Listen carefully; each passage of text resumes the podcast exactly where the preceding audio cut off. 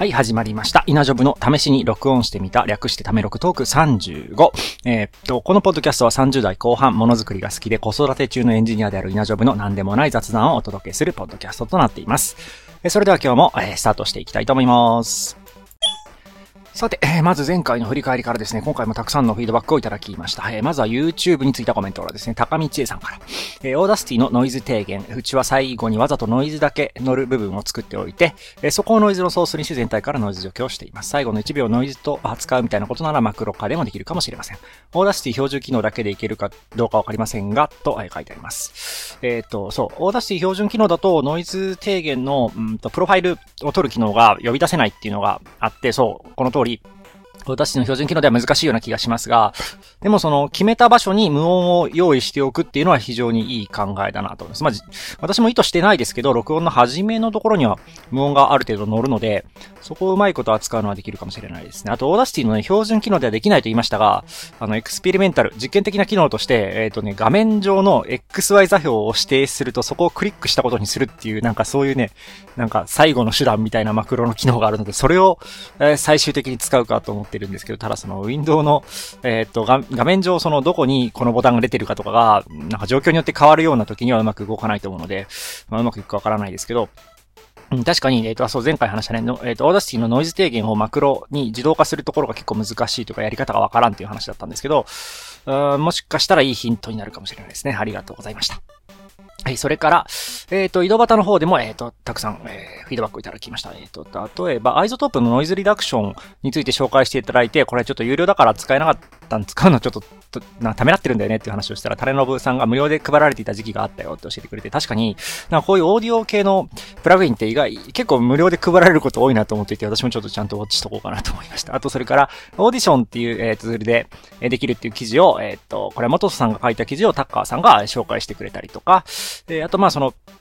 えー、ノイズを、その、消す方法として、えっ、と、あの、後、後付けでノイズ低減ってする方法もあるけど、えー、まずは録音環境を良くしましょうね、みたいな話を元さんから聞いて、確かにその通りだなと、え、思っています。あと、ポップガードの検証も元さんをやってらっしゃって、その、え、資料を共有していただいたりとかもして、えっ、と、まあ、そこにも書いてありましたけれども、やっぱりポップガードが必要になるようなノイズを出さないっていうのが一番、あの、初手でやること。えー、で、その、やむを得ずポップガードが必要になるケースっていうのは、マイクに対面で喋っちゃう時。で、例えばその二人で、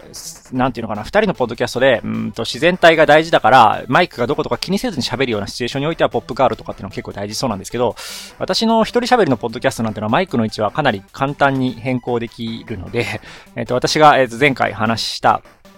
ポップガードじゃなくて、えっ、と、インカムのマイクを口の前じゃなくて上、目の横とか鼻の横あたりに上げるっていう対策は意外といい線いってんじゃないかなと思いながら見ていました。えー、それから、えっ、ー、と、えー、そう、前回の、えっ、ー、と、ポッドキャストの時に、親からも、えっ、ー、と、これ親孝行になってるからまた続けてね、みたいなこと言われたよっていう話について、スーパーいい話っていうコメントですね。純木さん、RR さん、えー、CFQ2F7LRULYP さんから、いただきました。いや、いい話ですよね。こういい話増やしていきたいですね。あと、それから、えっ、と、前回の、えっ、と、メインのトピックであった平等の呪い、平等である、えべきなのか、その家族での家事の分担とかっていうのは、いやいや、そうじゃないんじゃないっていう話をしたな、してたんですけれども、え純木さんから、平等だけど全員キャパオーバーも、平等じゃないけど全員が無理のない状態もあると思っていて、僕は平等かどうかよりも先にキャパオーバーの人はいないかを気にすることが多いですねっていう話をされていて、あ、なんかいい言語化だなと思っていて、私もその平等っていう話が先にあったから、その平等じゃない方がいいんじゃないみたいな話を、そのノットというか平等は良くないみたいな、なんていうのかな、そっち向きに話しちゃいましたけど、見るべきは平等かどうかじゃなくて、そのキャパがオーバーしている人がいないかどうか、あとその全体として、えっ、ー、と、持ってる労力と、えっ、と、その、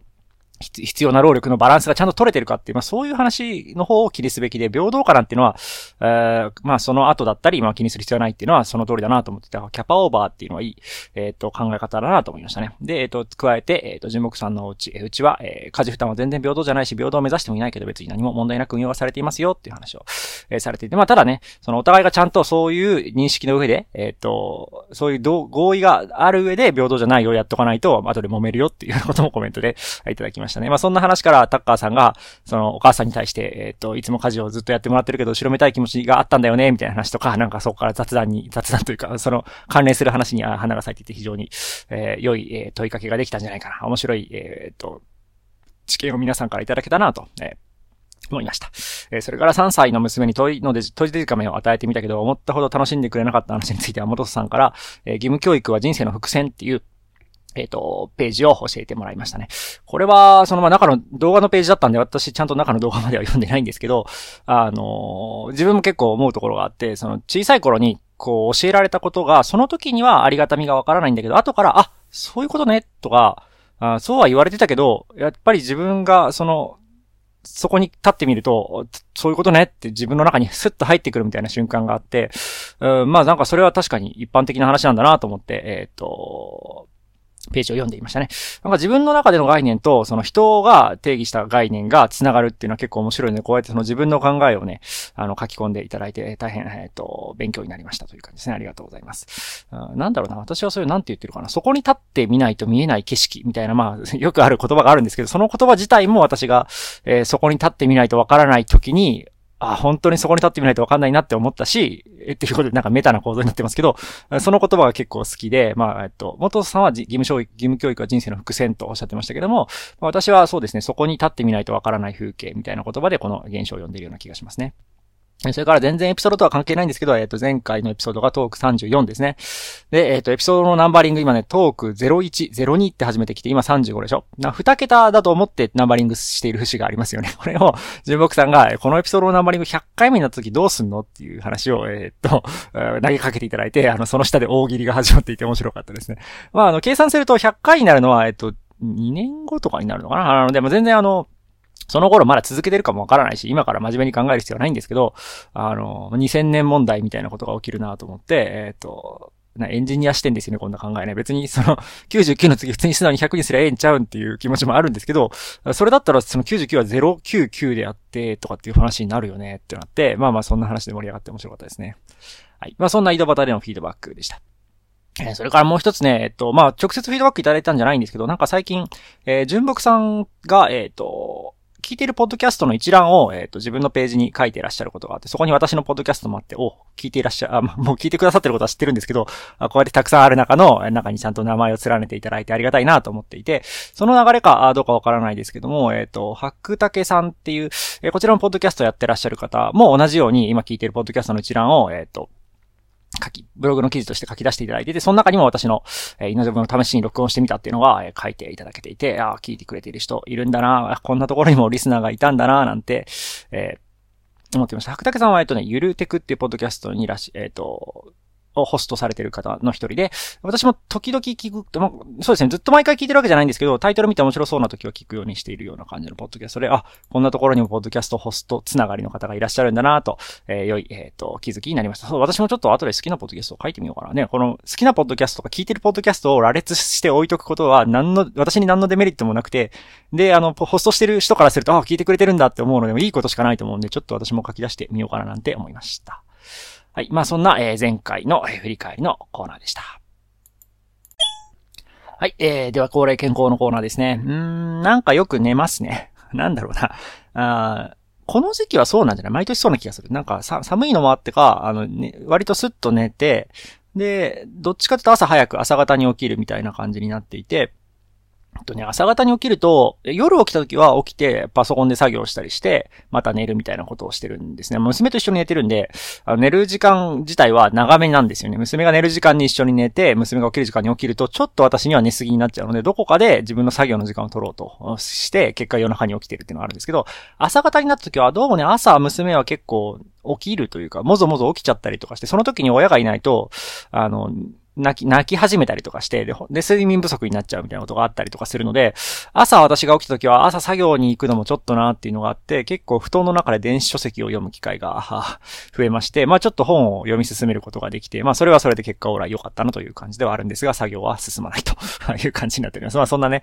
まあでも健康なんじゃないですかね。大きな風も引くこともなく寒くなりましたけどね。まあ寒さが安定してるってところもあって、私はまあまあ、お腹が緩いのも治ってきましたね。うん。だからちょっと健康に戻ってきたんじゃないかなと思いますね。はい。まあそんな、えー、健康のお話でした。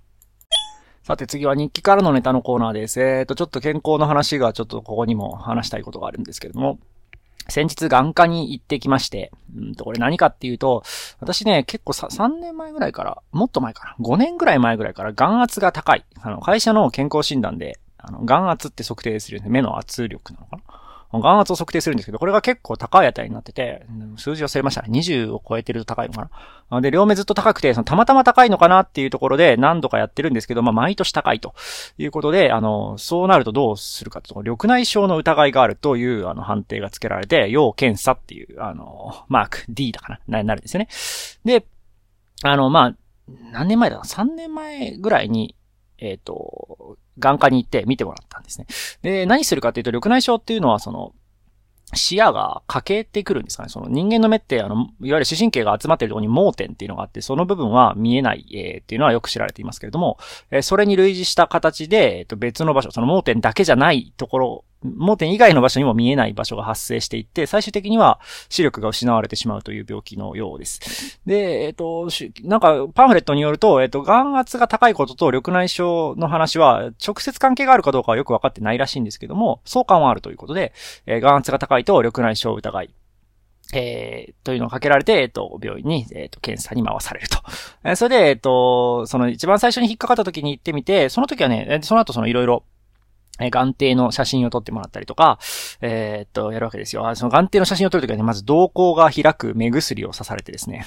しばらく待つと、あの、瞳孔が完全に開きっぱなしになって、それで写真を撮ると、眼底、目の底とかね、眼底の写真が撮れるというやつなんですね。で、えー、っと、瞳孔が開く目薬を刺してもらうとどうなるかっていうと、あの、目の絞りが効かなくなって、え、っと、明るい場所に行くととんでもなく眩しくなる。あの、人間の目って知らない間に明るい場所に来ると瞳孔を絞って、暗い場所に来ると瞳孔を開くような形で、自動的にそのホワイトバランスっていうのかな、まあデジカメで言うと、ホワイトバランスを調整してるようなんですけども、その機能がバカになってしまうので、あの、その目薬を刺されてしばらくは、外に出るとすごい辛いっていう。私の感覚だと、えっとね、目を焼いた時、なんか一回ね、飛行機に乗ってる時に、外の景色をずっと見てたら、目が日焼けしてしまって、それ以降すごい目が痛かったことがあったりとか、あとは、ゲレンデ？あの、スキーに行って、ゲレンデに長くいると、あの、雪の照り返しで、やっぱりこれも目を焼いてしまって、それで目が痛くなるってことがあったんですけど、それと近い感じですね。そういう感じで、まあ、目を細めて、あの、瞳孔の代わりに目を細めることで、あの、入ってくる光を制限できるので、それでなんとかなるんですけど、結構あの、検査の後は、えっ、ー、と、数時間、2、3時間、辛い日が続きますね。モニターもちょっと見るの辛いっていう感じだったりとかして、まあ、そんな、えー、検査をしたり、するわけですね。で、この検査薬ね、あの、私、ちょっとワクワクしながら 目薬をさせてもらって、これ何かっていうと、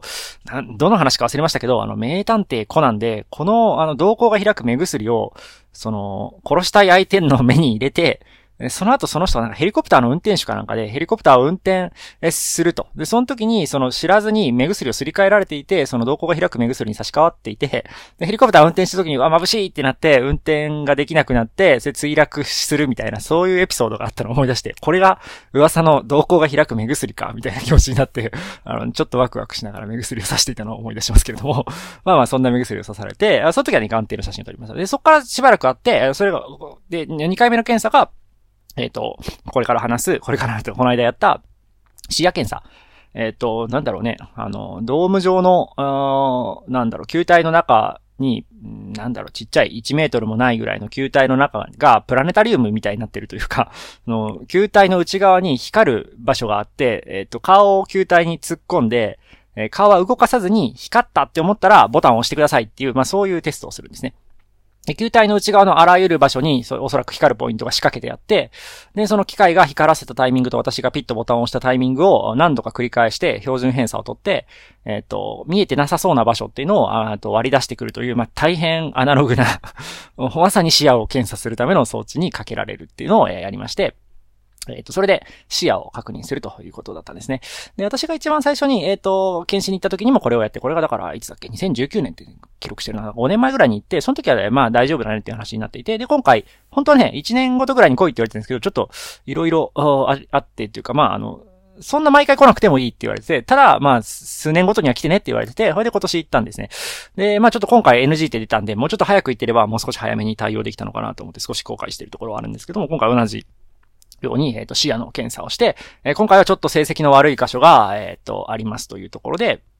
ね、これはいよいよ緑内障疑いというところで薬を出されました。薬は目薬の形の薬ですね。夜に、えっ、と、目薬をさしてください。これをまあ、えっ、と、毎晩続けてください。で、1ヶ月後にまた来て、眼圧、あ、眼圧下がる薬なんです。眼圧を下げる薬を使って眼圧を下げる。で、下がりきってってしまえば、目薬は、まあもしかしたら、もう刺さなくていいってなるかもしれないし、えっ、と、で、またやめてみて、また今度上がってくるんだったらまた刺した方がいいし、みたいな、まあそういうこの長く付き合いのある、まあ病気というか、えー、症状になっているようで、まあ目薬生活が始まりましたよっていう、えー感じなんですね。で、まあ、この目薬の影響か知らないですけど、あの、この目薬結構ね、目に刺激があって、なんか目が腫れてる感じがするって言われてて、まあ、そこまで気にはならないんですけど、あの、気になる症状としては、さっき健康のところで話しましたけど、寝つきが良くなりましたね。よかったねって感じなんですけど、あの、目がだるいからか、あの、もうそ、なんか夜に作業しようという気があんまり起きなくて、そのまま寝ちゃうっていうのが結構多くて、まあ寒いからとさっき話しましたけど、もしかしたら、この、あの、緑内障疑いのために 眼圧を下げる目薬をしていることが、実は、睡眠にいい影響を及ぼしてるんじゃないかと、えー、っと、思ったりしました。あとね、なんか、この目薬副作用があるんですよって言われて、何の副作用ですかってちょっと、やだな、変な副作用だったらやだなと思って聞いたところ、まつげがすごい伸びますって言われて、なんかちょっと拍子抜けしたんですけど、あの、どうやらこの目薬はまつげが伸びるという副作用があるらしく、いや、まあ別にまつげ伸びたら切ればいいと思ってるんですけど、あの、ちょっと深刻に副作用とかって言われて、何々ちょっとなんか、そういう付き合いのある系と思ったんですけど、まあ、まつげが伸びる程度の、まあ、外科的な あの、副作用だったんで、ほっと安心しましたけれども、まあ、ちょっとそんなね、えー、まあ、この年になってくれば、いろいろ付き合っていく病気もあるんだなって思うエピソードでしたね。緑内障のえ疑いからの視野検査のお話でした。さて次のネタは、えー、っとね、リチウムイオンバッテリーの処分が難しいという話ですね。これね、何度か話してる話なんですね。トーク、えー、05、何事にもプロがいるの時に、あの、ノートパソコンのバッテリーが膨張して処分に困ってるっていう話をして、その後、トーク08で、えー、っと、そのバッテリーはデルの、あの、ノートパソコンのバッテリーだったんで、デルの直接の窓口で回収してもらいましたよっていう話だったかな確か。で、まあ処分できましたよって話で2つ話したエピソードなんですけども、えー、まあその後ね、まあ私のうちでまだバッテリー捨てるべきバッテリーはないんですけど、改めて考えたときに、これうちにまだバッテリーたくさんあんなと思って、そのバッテリーが何かあったときにどうやって捨てるのか、で、今回はデルだったからよかったけど、あの、まずいなっていうことで、えっ、ー、とね、まあ、去年のそのぐらいの時期にちょっと調べたことがあったんですよ。あの、どこで回収してんだって。で、家電量販店では、まあ、まあ、話しましたけど、あの、膨らんでないものだったら回収してくれるっていう話で、膨らんだものじゃあどうすんのっていうとこで、えっ、と、困っ、困っていたというか、その時は実は見つけられなかったんですね。まあなんかその、買取業者とかお金を払ってどうにかする方法はなんかありそうだったんですけど、ゴミとして捨てるってどうやるんだろうっていうのが、わからなかったで、お金を払っても捨てる方法はまあ書いてないんですよね。で、なんかその、たまたまサービスというかその、あの、いいよって言ってもらって捨てれたみたいな、そういうケースはあるんですけど、じゃあ教科書通りどこに捨てればいいのっていうのが、えっと、あんまりわからない状態だったんですけど、えっと、この間ちょっとたまたま、ツイッターで同じようにリチウムイオンバッテリーしてるの難しいよっていう記事を見たときに、そういえばその件どうなってるんだろうと思って改めて、えっと、ちょっと調べ直してみますと、えっと、結構ね、その去年私が、去年、私がそのバッテリー膨張して困った時期からの差分として、あの、新たにモバイルバッテリーの回収を始めている自治体が、えっと、増えていることに気づきました。これは大変そのね、まあでもこれね、社会問題になってますよ。あの、あまり大きなニュースにはならないかもしれないですけど、その、一般ゴミの中にリチウムイオンバッテリー混ざっていて、ゴミ収集車が燃えたとか、ゴミ処理場でボヤが起きたとかっていうのは結構細かいニュースとして見るので、あの、行政の方も結構気にして対応してくれてると思うんですけれども、例えば大阪市なんかは、えっ、と、もうリチウムイオンバッテリー回収します。で、注意書きで、あの、変形、膨張したものも回収しますっていうふうにちゃんと書いてくれていて、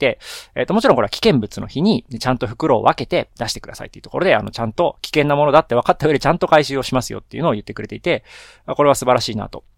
え。思っていますし、まあ、他の市でも、えっ、ー、と、膨張しているものは、みたいなことは書いて、えないですけど、まあ、危険物として、ちゃんとわかるようにして出してくださいっていうふうな、えっ、ー、と、コメント出してる自治体自治体が結構あって、あの、私が困っていた時からすると随分世の中が追いついてきたな、この1年ぐらいでね、ちゃんと行政の方回ってきてんだなというのを、えっ、ー、と、感じました。まあ、ただ残念ながら私の住んでいる市ではまだ、えっ、ー、と、そのような回収はなくて、あの、どうなってるかっていうと、あの、JBRC っていうその日本なんだっけな、そのバッテリー協会みたいな、小型充電式、えー、電池の協会のところに、えっ、と、協力店があるからそこに持ってってくださいって。大体ね、あの、判を押したようにこの回答があるんですよ、どこの自治体もね。で、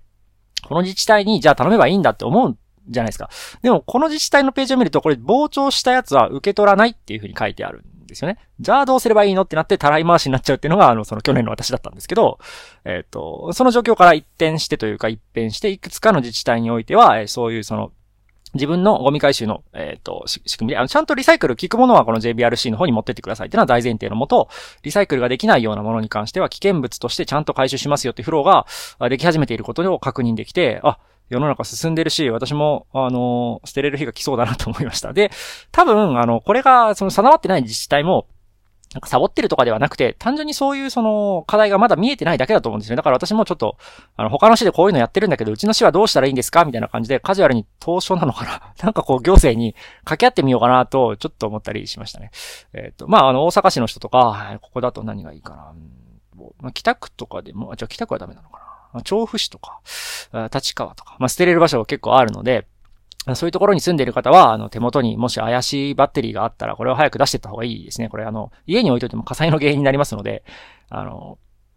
ぜひぜひあの、家に怪しいリチウムイオンバッテリーある方は、自分の自治体で捨てれるかどうかっていうのをまず確認していただきたいし、あとね、あの、我々みたいな、我々みたいなってこのなんか主語でかく話しますけど、あの、メーカーというか、あの、個人でものづくりをしていて変なガジェットをたくさん持っている人たちが率先して、えこのあたりを、あの、開拓していくと、あの、未然に火災が防げるような気がするんで、あの、手元にたくさんガジェットのある人は、やっぱり自分事としてこの リチウムイオンバッテリー処分どうすんだって話があると思うので、あの、ちょっとお近くの、あの、自治体の役場とかに、どうやるのか知らないですけど、当初という形からな。どうやって捨てるかちょっと決めてくださいよ。他の自治体はこういうのやってるんですよっていうのを言っていただけると、もしかしたら世の中が少し良くなるかもしれないななんて思って、ちょっとこの場で呼びかけをさせてもらおうかなと思いました。えっ、ー、と、ここで話してる、えっ、ー、と、リチウムイオンバッテリーを回収してくれる自治体については、私が、えっ、ー、と、管理しているファブウィキっていう、あの、ものづくりのための、えー、 Scrapbox プロジェクトのページとして、えっ、と、公開していますので、後でリンク貼っておきますので、えもし、えっ、と、気になる方は、自分のとこはどうなんだろうとかっていう方は見てみてください。あとね、あの、私全然これ、あの、網羅しきってなくて、調べて出てきたところを書いているだけなんで、自分の自治体も対応してたよとか、ちょっと他も調べてみましたよっていう方は、ぜひ、あの、書き足してもらえると助かります。まあ、そんな、えっ、ー、と、膨張したリチウムイオンバッテリーの、えー、破棄についてちょっと世の中進展があったのではという、えっ、ー、と、お話でした。さて、えっ、と、次の話は、うんとね、先日、両国に遊びに行ってきましたっていう話です。えっ、と、先日って、えっ、と、この間の日曜日か？行ってきたんですけど、あの、全然ね、両国って、まあ、国技館あるよねっていう気持ちの場所だったんですけど、まあ、何しに行ったかというと、ちょっとね、あの、食べ物を 食べに行ってね、ここでしか食べれないわけじゃないんですけど、両国で、えっ、ー、と、食べれるものがあって、そう、ちょっと食べたいねって言っていて、その、全然、あの、国技館とか関係なく行ったんですよね。で、あの、娘とね、3歳の娘と妻と、あの、家族でみんなで行ったんですね。で、あの、両国行ってみると、あのー、まあ、国技館があると。で、娘にはこれ国技館だよって、何々って、お相撲さんがいるとこだよって言って、お相撲さんってなってて、まあ、娘も結構お相撲さんは、え、知っているので、お相撲さんかーっていう感じだったんですけど、あの、駅に着くとカジュアルにお相撲さんが、あのね、スマホ見ながら歩いてるんですよね。わーってなって、あの、娘もちょっと、あの、なんていうの、その、非日常を楽しむっていう感じでした。で、あの、まあ、その目的のレストランで食べ物を食べて、えっ、ー、と、その後まあちょっとブラブラブラブラしようよって言って、両国うろうろしてると、まあね、あの、国技館の前とかちょっと通ると、ちょうどね、千秋楽だったんですよね。なので、あの、お客さんがすごいたくさんいて、で、あの、なんていうの、花道っていうの。まあまあ中には入った、入ってないんですけど、その国技館に向かっているとこの歩道を、あの、順番にね、力士の方が、あの、どんどんどんどん入っていって、そこでファンサービスをされてるんですよね。で、しばらく娘と一緒にそこを見て、あの、まあ、一緒に写真を撮るとかまではしませんでしたけど、ああ、お相撲さんだねって言って見てて、あの、なんていうのかな、なんかこう、まあ、お相撲さんにこう言うと失礼なのかもしれないですけど、そのなんかちょっと動物園な感じ本当にお相撲さんっているね大きいねとかってなんかそういう、まあ、娘、3歳の娘からすると特に動物園的にその、両国を歩くお相撲さんを見ていましたっていう、まあそんな感じで。いや、なんかね、いや、非日常体験としてすごく面白かったですね。なんか、両国にお相撲さんを見に行こうなんてイベント何も考えたことなかったですけど、行ってみると結構面白くて、両国にふらりと行く、相撲のある時に行ってみるっていうのは結構、えー、面白いなと思いました。で、まあその後ね、国技館入れたらよかったんですけど、まあ千秋楽ってこともあってチケットも買えないし、えっ、ー、と、まあどっか見に行こうって思って、その後あの、両国花火資料館っていうところに行ってきました。まあね、こういうあの、出先で行く場所に困ったら、特にこの冬のシーズンは博物館、科学館、美術館に行くのはまあ、鉄板ですよね。で、隣にあの、刀剣博物館だったかなあの、刀剣ってあの、日本刀とかを飾ってる博物館もあって、どっちに行こうかなという話を娘にしたら、花火がいいっていうんで、花火資料館に行ってきました。あの、これもね、いつかのエピソードで話した北区の地震、えー、っと、科学館とかと同じぐらいの非常にこじんまりとした、えー、っと、資料館なんですけれども、あの別にこじんまりだから悪いってわけじゃなくてね。あの、で、全然混んでないし、で、あの、館長さんが暇、暇そうにというか、まあ、お客さんが来てないので、あの、すごくたくさん手厚くお話を聞かせていただいたりとか、動画見るとか言って動画見せてもらったりとかして、あの、楽しいひとときを過ごさせてもらいましたが、あの、おすすめですよ。こういうね、マイナーな資料館とか博物館に行って、ほぼ貸し切りで中を見せてもらうっていうのはすごく、あの、プライスレスな体験で、あの、まあ子供もね、結構楽しめる。いや、楽しんでたからわかんない。他に楽しいこともあると思いますけど、まあ親も子供も楽しめる、えー、場所だったんで、あの、花火に興味のある人ぜひ行ってみればいいと思います。あの、中で話を聞くところによると、なんか小学校の自由研究か何かで花火のことを調べてこいっていうのが、その全国的にあるみたいで、自由研究なのかなちょっとよくわかんないですけど。で、それのその参考にっていうことで、結構全国から小学生が、えっ、ー、と、来る場所になっているらしくて、あの、多い時だと年間8000人の小学生が来るって言ってましたね。本当ワンルームマンションの一部屋ぐらいしかない。ももっと大きいか。もうちょっと大きいけど、まあ、リビング、ちょっと広いリビングぐらいしかないようなところに打ち上げ花火とかの資料、現物がね、ポンポンポンと置いてあるような場所、年表とか、あと花火の資料の、あの、書物とかが置いてあったりするところなんですけど、あの、多分きっとあの、知る人ぞ知る場所なんでしょうね。あの、墨田区の花火大会の歴史とかを、あの、詳しく説明していただきましたけれども、まあ、そういう場所があって、いや、両国探索、まだね、あの、お相撲さんを見て花火資料館行っただけですけれども、あの、他にも刀剣博物館とか、あとなんだっけ、北斎の、えっと、美術館とか、えっと、今工事中ですけど、確か大きな科学館とかもあったりとかして、あの、両国意外と楽しいなと思って、えー、行ってきました。まあ、これもね、子供を出しに体験できることというところで、えっ、ー、と、まあ、面白い話でした。あ、そうそう、あと、お相撲さんとね、3歳の娘の話で言うとね、お相撲さん結構ね、接点が多いんですよね、うちの娘と。なんか一応、全然、あの、もう、あの、両国の話じゃないんですけど、あの、まずは、あの、地域の広報誌にお相撲さん出ることが多いんですよ。あの、うちの地域どうやらその相撲の部屋部屋っていうのがあるらしくて、あの、ちょいちょい広報誌に、あの、お相撲さんが出てくるんですよ。お相撲さんと一緒に餅つきをしましたと。か、あの、なんか、なんだったかな。忘れましたけど、子供をお相撲さんが持ち上げてる写真とか広報誌に載ってて、いや、で、娘にはお相撲ってあまりわかんなかったから小さい頃には強いおじさんだよっていう 話をして、へえ、強いおじさんがいるんだ、大きいね、とかって話をしてて、まあ、そのあたりから、えっと、相撲取りの方に対する、まあ、面識というか理解があって、その後、あの、子供向けの絵本で、ちびすけどっこいっていう絵本があるんですね。まあ、これは別に内容は、えっ、と、ちびすけどっこいっていう、なんか子供が、えっ、と、動物たちとだったかな、相撲を取って、まあ、あの、子供の勝ちってなるっていう別にオチも何もない話なんですけど、あの、まあ、そのお話結構、娘が好きで、あの、たくさん読んでたんですよ。で、あの、成長していく中で娘が時々その思い通りにいかない時にムキーとなって物を投げる、えー、モードになるっていうのが、まあ、感触を起こすってやつですね。が、あの、よく起きるようになってきて、その時にまあ、その、親として投げちゃダメだよって言うんだけど、やっぱ投げちゃうんですよね。で、その時にまあ気持ちはわかると、その、もうどうしてもその言葉で言い表せないストレスが溜まって、物に当たるっていうのはまあ、あるし、聖書の火星そういうことあるだろうと思って、その時にちょっと思いつきで、いや、待てよと。これは物を投げたい時には、あの、運動しようって、体を動かすことで物を投げるんじゃなくて、もっと別の形で発露させればええんちゃうと思って、あの、娘に、な、どうしたもんかなと思って、あの、ちびすけどっこいを一緒にやろうっていうのを一回持ちかけたことがあるんですよ。そうすると、それ以降、ムキーってなったら、あの、よし、ちびすけどっこいやろ。う、おもちゃ投げたいからちびすけどっこいやろうって言ってくるようになってきてくれて、で、あの、そうなると私と娘で、あの、一緒に、あの、まず思考を踏んで、あの、ちびすけどっこい、裸で来い、ふんどし担いで裸で来いってなんか謎のそのフレーズと共に思考を踏んで、発狂に残ったって言ってこうね、あの、体を動かして、まあ、あの、娘に勝たしてあげるわけで。私が派手にひっくり返って、あの、うちの娘の勝ちっていうのをやるところまででワンセットなんですけど、あの、まあ、そういうことをするようになってて、あの、で、これはすごく効果的で、あの、物を投げなくなりましたね。物を投げたいっていうまあ、物を投げたいわけじゃなくて、その、ストレスを発散したかったわけだから、あの、物を投げるんじゃなくて、そういう時は、あの、お父さんと相撲を取ればいいっていう風に、あの、頭の中で考えてくれるようになったおかげで、これはまあ、アンガーマネジメントだと思ってるんですけど、あの、ちびすけどっこいによるアンガーマネジメントに成功をして、あの、娘は、あの、まあ、今でも、3歳の今でも、あの、もうお茶投げたくなってきたから、ちびすけどっこいしようって言ってきてくれる感じで、まあ、そんな感じで、あの、相撲とは縁があるわけですよ。帰ってきましたね。まあ、そんな、あの、だから、そう、日常なんですよね、相撲を取ることは。で、あの、そんな中で本物のお相撲さんを見て、で、ちょうど、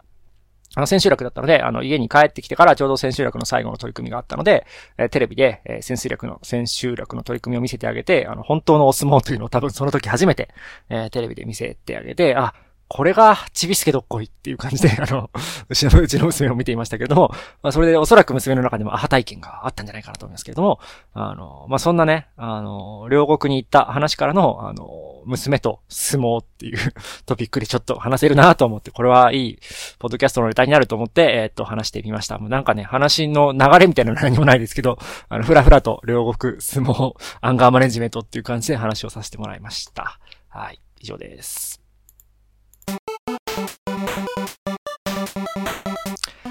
さてお話ししてきました。えー、稲ジョブの試しに録音してみた、略してため録、トーク25、えー、そろそろおしまいの時間になってきました。今回ちょっと時間長かったんじゃないかな。まあ、多少ね、10分オーバーぐらいじゃないかなと思っていますけれども、えー、緑内障疑いか、疑いからの視野検査をした話、リチウムバッテリーの処分が難しいと思っていたんだけど、意外と最近対応が進んでいるよって話とか、まあ我々がまず声を上げてリチウムイオンバッテリーの回収を行政に呼びかけていきましょうみたいな話とか、えー、両国に、えー、探索に、3歳の娘と両国に行ってみて、お相撲さんと会って楽しかったとか、花火資料館に行ったとか、あと、お相撲の話とアンガーマネジメントの話みたいなのをちょっとさせてもらいました。はい。えー、まあね、えっ、と、今回はあんまりね、ものづくりの話できませんですけど、でしたけれども、まあ、このポッドキャスト全体的に、私の生活の話だったりとか、えっ、と、3歳の娘を育てていく中でのノウハウみたいな話を引き続きやっておりますので、えー、いいなと思った方は、えー、ぜひ、えー、お聞きのポッドキャストプラットフォームから購読ボタンをポチッと押していただければと思います。それからね、初めの方に話しましたけど、あの、フィードバックも大歓迎しておりまして、あの、特にこのフィードバックからも話を膨らますことこそが、えー、目的、えー、まあ、そこまではいかないけど、目的の一つだと思っていますので、あの、ぜひ、あの、私の場合はこうとか、もう全然関係ないと、こう、と、といえば、みたいな、あの、全然関係ない雑談とかも、あの、大募集していますので、えっ、ー、と、コメント、何、どこかかしらから、あのえっ、ー、と、Google フォームスのリンクも貼ってありますし、YouTube にもコメント欄があります。えっ、ー、と、 Scrapbox プロジェクトの井戸端にも書き起こしっぽいものがあったりするので、えそれに加筆する形でコメントいただいてもいいですので、ぜひぜひ皆さんどうぞよろしくお願いします。はい、そんなところで今日はおしまいにしようと思います。えお聞きいただきありがとうございました。